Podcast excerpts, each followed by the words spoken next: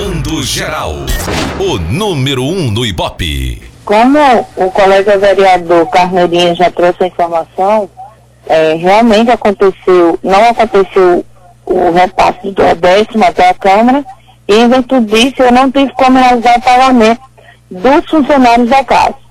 Em, em contato com a assessoria jurídica do município, doutor Francisco, segundo o doutor Francisco Abrantes, ele me repassou que realmente houve esse bloqueio e que foi referente a um parcelamento em atraso do INSS da gestão de doutor Bosco e de segundo. Informações repassadas por doutor Francisco Abrantes. Inclusive, eu coloquei o áudio do próprio Francisco no grupo de WhatsApp dos vereadores. Todos estão cientes dessa informação.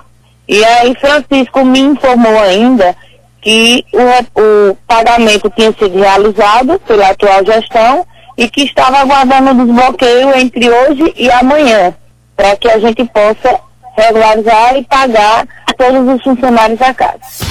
Comando Geral. Na verdade, não tem bloqueio do INSS.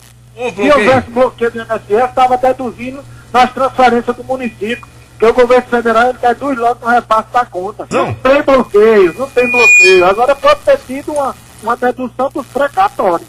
Aí, porque redução de INSS, toda vida na, na, na, transferência, ela aparece, né? Que é acessar por todas as pessoas que quiserem a, acessar, acessa.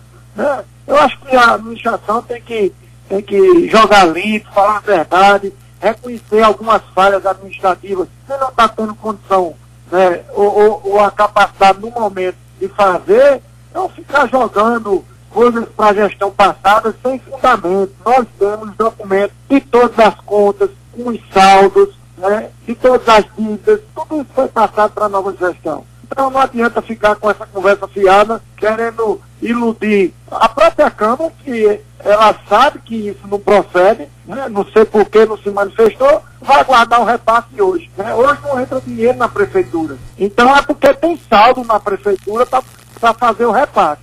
Então é, é uma coisa muito fácil de se esclarecer e, e não cabia a mim fazer isso, mas é, nós estamos aqui para levar informação verídica, é, traduzir aquilo que nós fizemos durante todo o tempo e em outras oportunidades nós teremos é, um espaço para falar, para dizer as ações que deixamos.